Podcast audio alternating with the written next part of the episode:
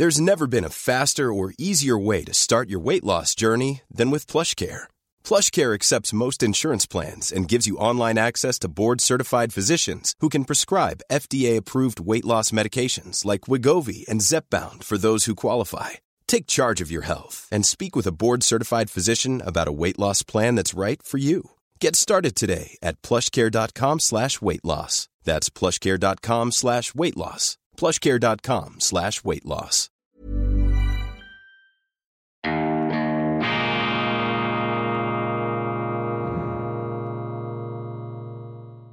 Weltwoche Daily, die andere Sicht, unabhängig, kritisch, gut gelaunt am Freitag, dem 15. Juli 2022. Meine sehr verehrten Damen und Herren, liebe Freunde, vor allem in Deutschland und in Österreich, ich begrüße Sie herzlichst zur internationalen Ausgabe und freue mich, dass so viele Menschen hier zuschauen. Ich hätte mir das nie gedacht. 80 bis 100.000 Zuschauer täglich 78.000 YouTube-Abonnenten ungefähr, dazu dann die Abonnenten und Zuschauer auf unserem Weltwoche App-Kanal. Das sind stratosphärische Werte, eine riesige Ehre und auch Verpflichtung für mich, eine Motivation, ein Ansporn, Ihnen jeden Tag hier wirklich eine abwechslungsreiche, interessante und auch vergnügliche Sendung zu bieten. Ich bin natürlich nicht immer in der gleichen Tagesform. Ich kann mich auch nicht ausschließlich auf Weltwoche Daily konzentrieren, habe noch ein paar andere Aufgaben, auch eine Familie. Aber diese Sendung ist mir ans Herz gewachsen, das ist meine Leidenschaft. Hier kann ich auch meine ähm, Berufung als verhinderter Lehrer irgendwie ausleben. Ich werde immer, ich wäre immer gern Sekundarlehrer geworden. Ich habe eine große Begeisterung für den Stoff, für unterschiedliche Themen. Und äh, obwohl ich hier natürlich auch meinungsbildend wirke und äh, meine Meinung nicht zurückhalte und diese Meinung auch durchaus ernst nehme und versuche, sie gut zu begründen, darf man das nicht zu hoch hängen, äh, was man selber meint und wie man es glaubt. Ich äh, versuche, das ist mein Ziel, Anstöße zu erregen, etwas zu provozieren, einen Gedanken zu formulieren, eine Münze in den Teich zu werfen, in der Hoffnung, eine Reaktion, ein Gespräch auszulösen.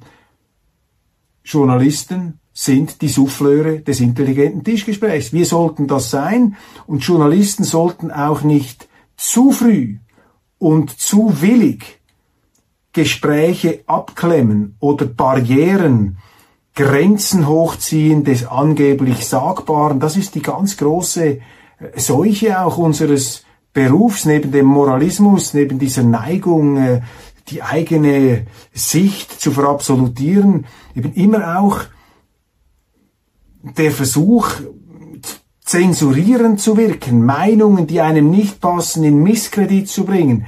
Da bin ich ganz anders äh, veranlagt, da sehe ich es als meine Aufgabe an. Im Gegenteil, das Gespräch äh, zu öffnen, ja, dass äh, die, das, äh, die, das Fenster aufzumachen, damit etwas Frischluft in den Raum hoffentlich hineinkommt. Ich habe gestern im Zeichen des Positiven begonnen mit dem James Webb Teleskop und diesen wunderbaren Bildern aus dem Universum und auch ein paar philosophische Gedanken in Anführungszeichen da angehängt. Und dazu hat mir Karl-Heinz aus Deutschland geschrieben. Sehr geehrter Herr Köppel, Ihr Blick ins Universum ist großartig beschrieben. Vielen herzlichen Dank.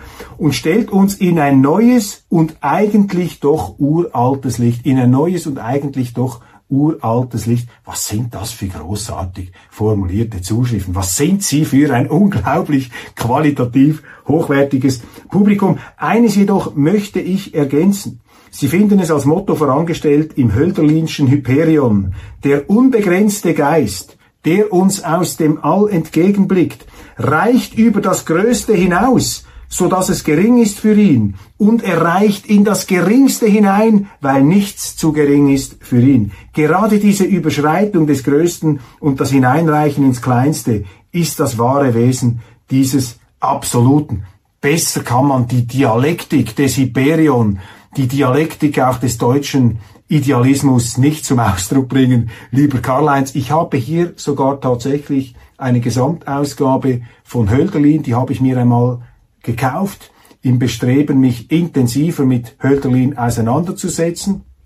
Ich habe ja unter anderem Philosophie studiert, dort vor allem auch viel Hegel gelesen und Hegel, das ist bekannt, im Tübinger Stift, lebte ja mit diesem Hölderlin zusammen. Aber den Hölderlin, äh, den habe ich irgendwie nie so richtig ausgepackt. Der schien mir immer etwas zu schwierig, zu anspruchsvoll. Aber jetzt mit dieser wunderbaren Ouvertüre, ähm, hochgeschätzter Karl-Heinz, der sich als treuer Zuhörer bezeichnet, werde ich in den Hölderlin einsteigen und ihn auch hoffentlich verstehen.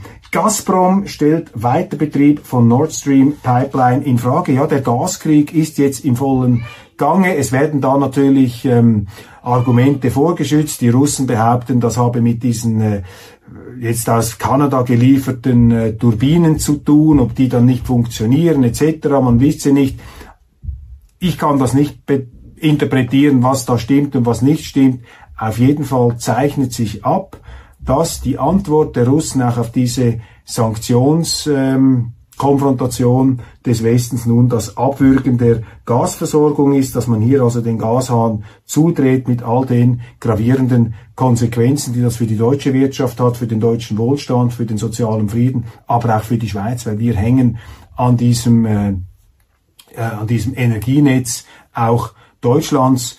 Wir sind zwar nicht ganz so abhängig äh, von russischem Gas, wie die Deutschen, die ja die Dummheit begangen haben, auf Geheiß ihrer Politik ihre Atomkraftwerke abzuschalten. Aber das hat natürlich auch für die Schweiz erhebliche Konsequenzen und äh, man traut eben der jetzt amtierenden Politik nicht zu, dass sie es, wie sie behauptet, schafft.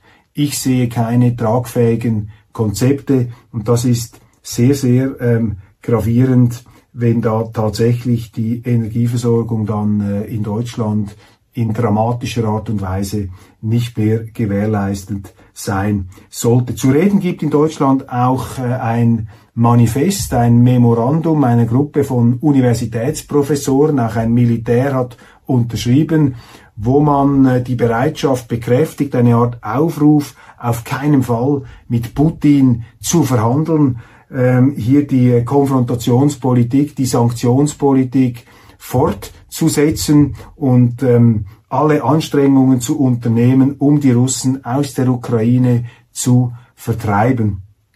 Das ist äh, vermutlich die Position, die sehr viele Chefredaktoren, sehr viele Politiker und im Grunde der ganze deutsche Mainstream vertritt. Ich bin nicht so sicher, ob äh, die Deutschen in ihrer Mehrheit, die Bürger, diese Auffassung ebenfalls vertreten. Und es ist interessant vom Timing her, jetzt wo man sieht, dass eben diese Sanktionspolitik sehr negative Auswirkungen hat, nicht nur auf Europa, sondern auch auf die dritte Welt.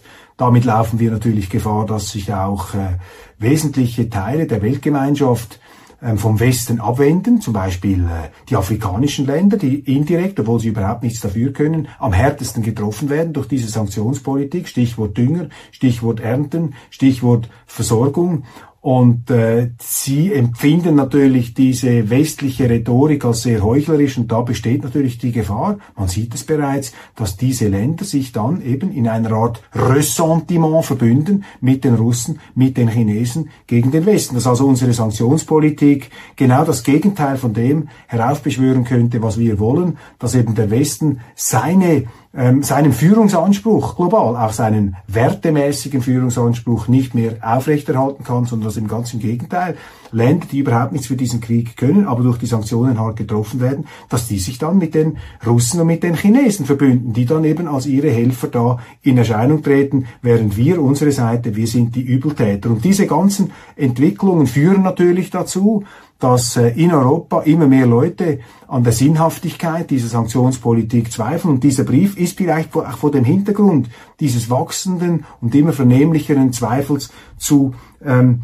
interpretieren. Vielleicht zwei Gedanken dazu. Ich bin nicht dagegen, dass man gegen einen möglicherweise antidemokratischen, nicht rechtsstaatlichen Aggressor, von dem wir nicht wissen können, was er wirklich im Schilde führt. Also ich warne davor, Putin irgendwie zu verharmlosen oder sozusagen sich da in einer Art Vertrauens vollen ähm, Gleichgültigkeit seinen Wünschen und Ambitionen einfach hinzugeben. Das ist nicht die Position. Ich bin allerdings auch gegen eine ähm, Verteufelung auf Vorrat, gegen falsche historische ähm, Analogien. Also man kann zum Schluss kommen, hier tatsächlich den Krieg zu führen wegen der Ukraine, äh, wenn man überzeugt ist, dass dort die westliche Werteordnung verteidigt wird. Ich habe diese Überzeugung nicht. Aber wenn man das hat, dann müsste man ja bereit sein, diesen Krieg mit letzter Entschlossenheit und mit allen Mitteln zu führen. Und wenn Sie einen Krieg führen, wenn Sie eine Konfrontation machen, dann müssen Sie diesen Krieg aber auch gewinnen, sonst dürfen Sie ihn nicht führen, sonst ist das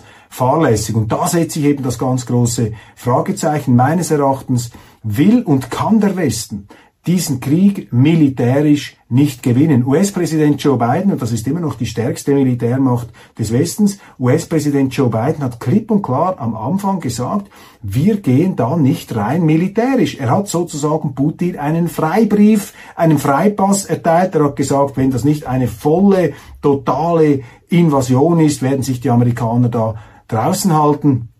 Und an dieser äh, Willensbekundung hat sich bis jetzt überhaupt nichts geändert. Also es gibt eine gewisse strategische Unentschlossenheit auf der Seite des Westens, eine Halbpatzigkeit. Und vor diesem Hintergrund setze ich ein sehr, sehr großes Fragezeichen hinter diese Sanktionen. Wenn sie also militärisch nicht gewinnen wollen oder können, ja, dann müssen sie verhandeln. Auch wenn der andere der schlimmste Mensch auf Erden ist, angeblich. Aber diese Positionen ähm, diese Verhandlungsposition ist in der deutschen Optik als Appeasement verschrien. Und da kommen natürlich dann Gefühle und Emotionen aus der Geschichte hoch, dann ist man dann sehr schnell bei Hitler. Man ist allerdings auch sehr schnell bei einer Verharmlosung von Hitler. Und da ist mir aufgefallen ein Artikel in der NZZ von gestern von Hans-Hermann Titi, einem sehr geschätzten früheren Chefredaktor der Bildzeitung und einem erfolgreichen ähm, Unternehmer, der im Bereich der äh, Unternehmens- und Politikkommunikation äh, Furore gemacht hat.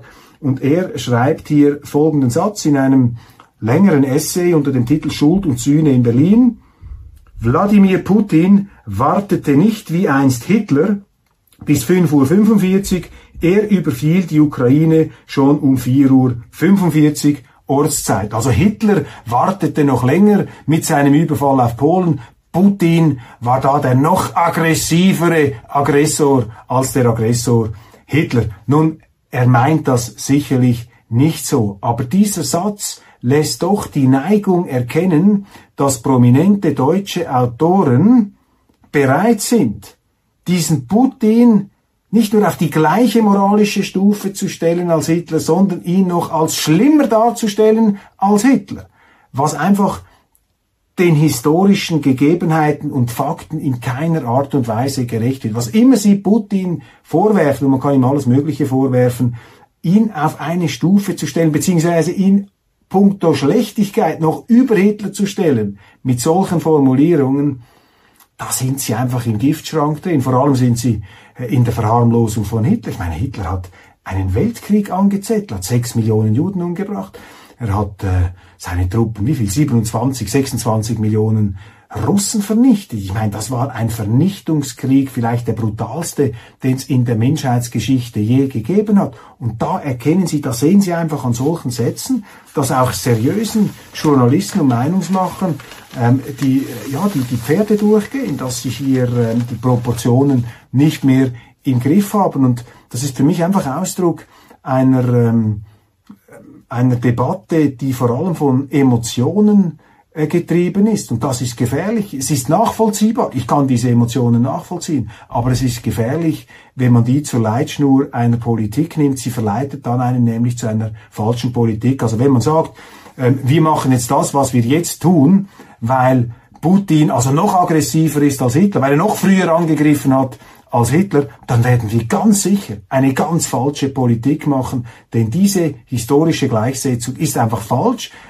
und das zurückzuweisen ist auch keine Verharmlosung dieses Angriffskriegs, von Putin, der natürlich verbrecherisch ist, aber es ist auch nicht der erste verbrecherische Angriffskrieg in der Menschheitsgeschichte oder im 20. oder 21. Jahrhundert, der jemals äh, geführt äh, äh, wurde. Ich meine, die Amerikaner haben x solche Angriffskriege gemacht. Jetzt stehen mir die Amerikaner natürlich näher als die Russen, aber um ein ausgewogenes, sachliches, realistisches Bild zu gewinnen, dürfen sie sich einfach nicht so in diese Emotionen verrennen. Eurokonjunktur. Wird Deutschland wieder zum kranken Mann Europas? Das ist die Frage.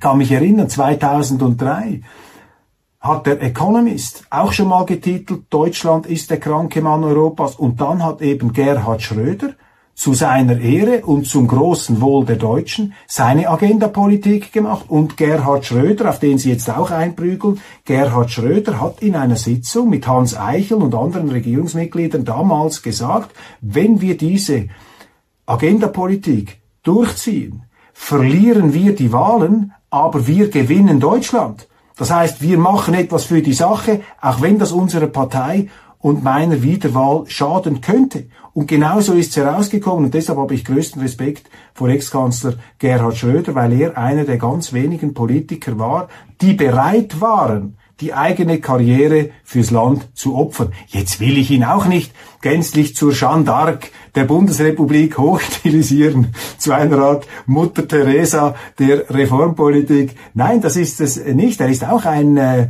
smart und auch manchmal etwas schlau und verschlagen kalkulierender Machtpolitiker, hätte es sogar um ein Haar noch geschafft, Merkel abzufangen auf der Zielgeraden. Sie hat ihn dann aber doch ähm, besiegt. Aber man muss festhalten, und ich sage das auch selbstkritisch, weil ich sehr lange auch Frau Merkel immer gelobt und äh, verteidigt habe, und äh, die negativen Seiten ihrer Politik hier, vielleicht weil auch viele andere auf ihr herumgejagt haben, nicht so stark ähm, gewichtete, muss ich doch festhalten, im Direktvergleich für Deutschland, was bleibt, was gut ist, was schlecht ist, hat natürlich Kanzler Gerhard Schröder im Grundsätzlichen viel wichtigere Weichenstellungen äh, gemacht als Frau Merkel, die zwar in den Umfragen puncto Machtsicherung, puncto Wiederwahl erfolgreicher war als Schröder, dafür allerdings die Seele ihrer Partei und vielleicht auch ihre eigene ähm, auf jeden Fall ähm, das, äh, das, das Programm und die vernünftige, solide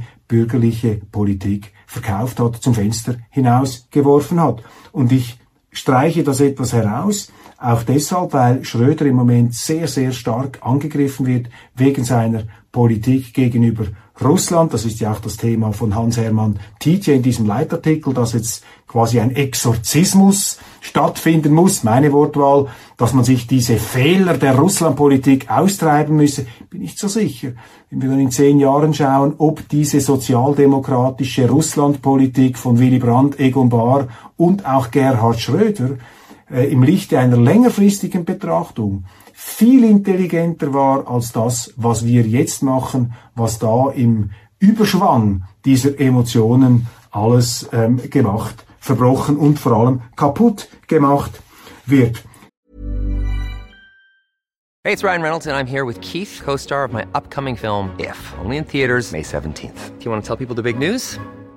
All right, I'll do it. Sign up now and you'll get unlimited for $15 a month and six months of Paramount Plus Essential Plan on us. Mintmobile.com slash switch. Upfront payment of $45 equivalent to $15 per month. Unlimited over 40 gigabytes per month. Face lower speeds. Videos at 480p. Active Mint customers by 531.24 get six months of Paramount Plus Essential Plan. Auto renews after six months. Offer ends May 31st, 2024. Separate Paramount Plus registration required. Terms and conditions apply if rated PG. Here's a cool fact. A crocodile can't stick out its tongue. Another cool fact you can get short term health insurance for a month or just under a year in some states. United Healthcare short term insurance plans are designed for people who are between jobs, coming off their parents' plan, or turning a side hustle into a full time gig. Underwritten by Golden Rule Insurance Company, they offer flexible, budget friendly coverage with access to a nationwide network of doctors and hospitals. Get more cool facts about United Healthcare short term plans at uh1.com. Zuschriften auf YouTube von unseren Zuschauern. Sie haben die Wahrheitsikone Sarah Wagenknecht vergessen zu erwähnen unter den Lichtblicken der deutschen Politik. Ja, Sarah Wagenknecht ist für mich tatsächlich eine sehr beeindruckende Politikerin. Ich habe mit ihr auch schon heftigste Auseinandersetzungen gehabt in Talkshows bei Frau Maischberger. Ich möchte aber hier noch eine andere Frau erwähnen, die man vielleicht gar nicht erwähnen darf im deutschen Mainstream, aber wir sind ja hier nicht im deutschen Mainstream, sondern im Vernunftstream. Äh, gleichsam Alice Weidel.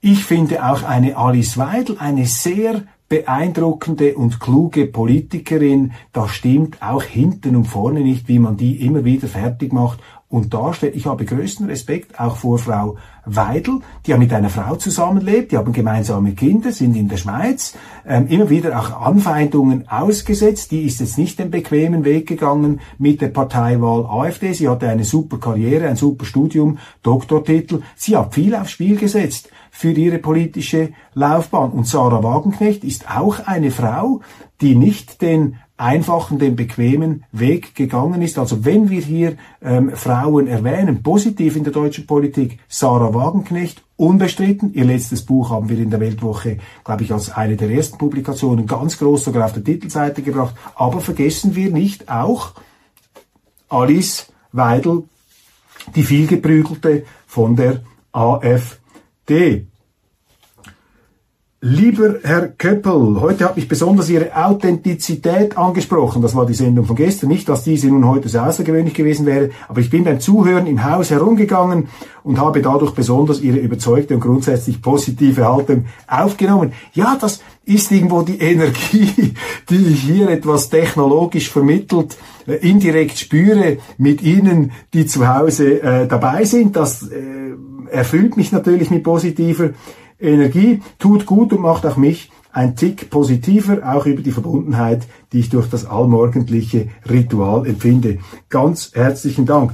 Ich hatte gestern, äh, vorgestern eine Kundin aus Rügen am Telefon. Sie sagte, Sie müssen Roger Köppel gucken. Jeden Morgen, nur der sagt die Wahrheit. Ich zu ihr, habe es vor der Arbeit geguckt, wie jeden Morgen. Ganz Deutschland ist im Django-Fieber. Roger, bleib wie du bist, so haben wir wenigstens eine deutschsprachige, vertrauenswürdige Quelle mit Verstand. Sag die Wahrheit. Vielen herzlichen Dank. Das schmeichelt mir natürlich, aber bitte, bitte, ähm, ich bin da nicht der Wahrheitsprediger. Bleiben Sie kritisch, hinterfragen Sie auch das, was ich hier ähm, sage. Öffentlicher Vortrag, das habe ich mir auch noch hingelegt. Ja, nicht verpassen, morgen Samstag, Schweiz ja oder nein, nein. Krieg, Frieden, Neutralität, Hotel Renaissance in Zürich, Raum Helvetia, 11 Uhr, eine Standortbestimmung zur Weltlage unter besonderer Berücksichtigung unseres Landes.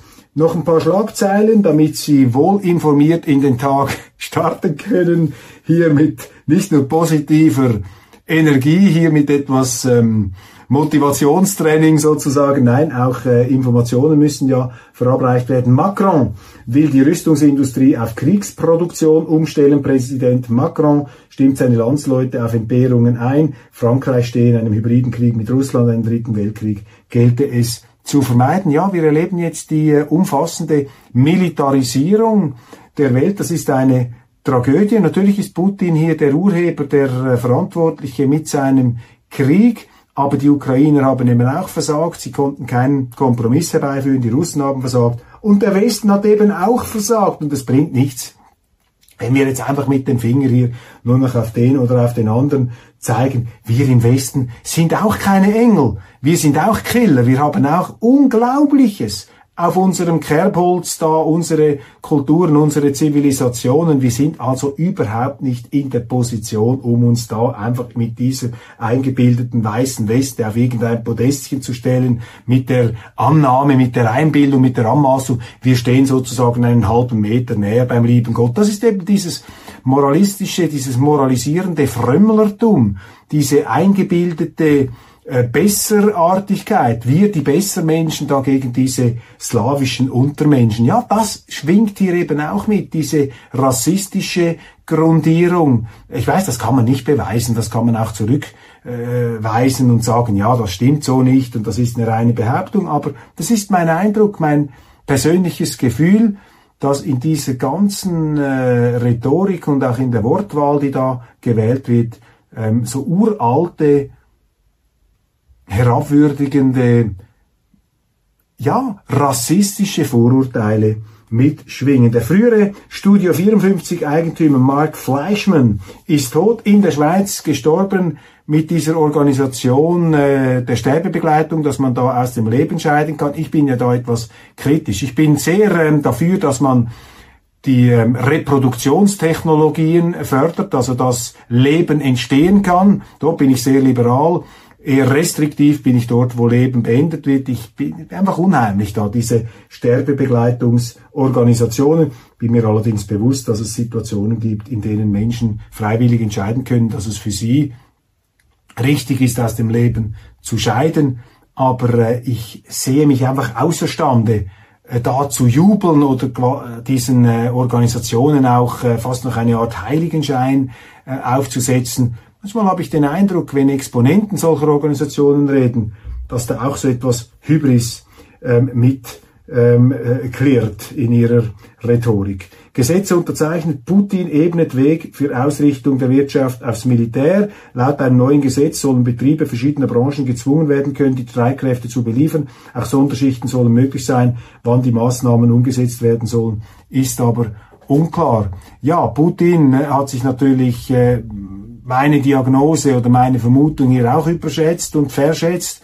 Dachte vielleicht, die Sache ist einfacher ähm, zu gewinnen in der Ukraine, habe vielleicht auch nicht mit dieser ganz geballten Gegenwehr gerechnet. Putin äh, auch in sein, auf seine Art und Weise äh, moralisierend überheblich, äh, sieht den Westen in der reinen Dekadenz, das stimmt.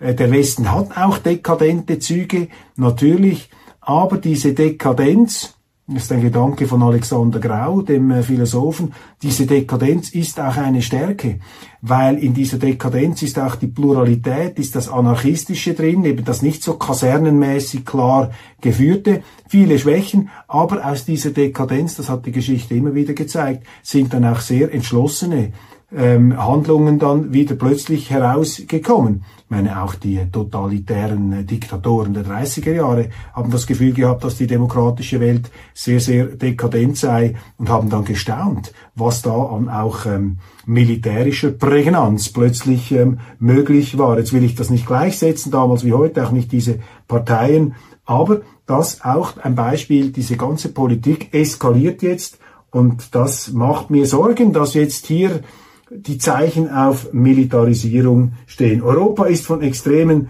Temperaturen erfasst. Mit einer erneuten Hitzewelle herrschen in südeuropäischen Urlaubsländern, auch in Deutschland, Spitzentemperaturen. Meine Damen und Herren, lassen Sie sich den Sommer nicht ähm, vermiesen von den Journalisten. Da gibt's diese Obsession, aus jedem heißen Tag einen Weltuntergang auf Vorrat abzuleiten, eine nicht mehr abwendbare Klimakatastrophe. Das muss man etwas tiefer hängen. Heiß war es schon immer. Das Klima hat sich auch immer gewandelt. Umweltprobleme müssen wir lösen, aber eine Religion, eine apokalyptische ähm, Ideologie wollen wir daraus jetzt also nicht machen.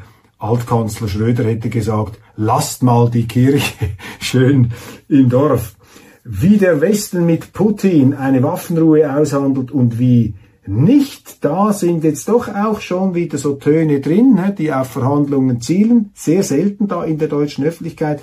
Diese Wunderwaffe könnte den Ukraine-Krieg entscheiden. Die Hoffnung geht da auf eine neue Wunderwaffe für die Ukrainer. Ich, ähm, ich weiß es auch nicht, ich kann es nicht sagen. Ich habe einfach große Zweifel, dass sich die äh, russische Armee da besiegen lässt von der Ukraine. Das würde dem jetzigen Verlauf dieser Kriegshandlungen nicht ähm, gerecht werden, nicht entsprechen. Mein Verdacht ist der, dass durch diese Waffenlieferungen einfach die Zerstörung der Ukraine zunehmen wird und dass es immer mehr Opfer gibt. Aber klar, die andere Seite sagt, ja, wenn man so redet, dann ist man bereit zu kapitulieren und den Aggressor mit allem durchkommen zu lassen. Da sage ich, führt Krieg, aber wenn ihr ihn führt, dann müsst ihr ihn gewinnen.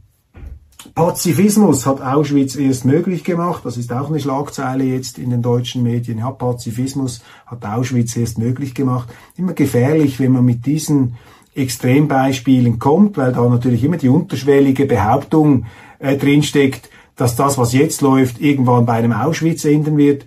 Und wenn Sie natürlich immer in dieser Eskalationsanalogie argumentieren, ja gut, dann gibt's eigentlich nur den Weltkrieg gegen Russland. Da müssen sie jetzt aber äh, sofort mit der NATO einmarschieren, wenn Auschwitz hier ähm, auf, äh, äh, am Horizont als mahnende Gefahr, als äh, drohendes Szenario sich abzeichnet. Meine Damen und Herren, ich bin am Ende meiner Ausführungen angelangt. Ganz, ganz herzlichen Dank für Ihre Aufmerksamkeit. Das war wieder eine super interessante Woche mit Ihnen gemeinsam durch die Nachrichten zu gehen. Ich hoffe, äh, Sie haben Ihre Zeit hier gewinnbringend verbringen können. Ich ähm, freue mich jetzt auf ein Wochenende mit meiner Familie und einem Vortrag in Zürich. Vielleicht sehen wir uns dort und dann freue ich mich auf ein Wiedersehen. Bleiben Sie dabei, auch wenn Sie irgendwo in den Ferien sind. Nehme ich Ihnen die Mühsal des Zeitungslesens ab. Würde mich freuen, wenn Sie auch in diesen hitzigen Tagen bei Weltwoche Daily dabei sind. Alles Gute und einen wunderschönen Tag.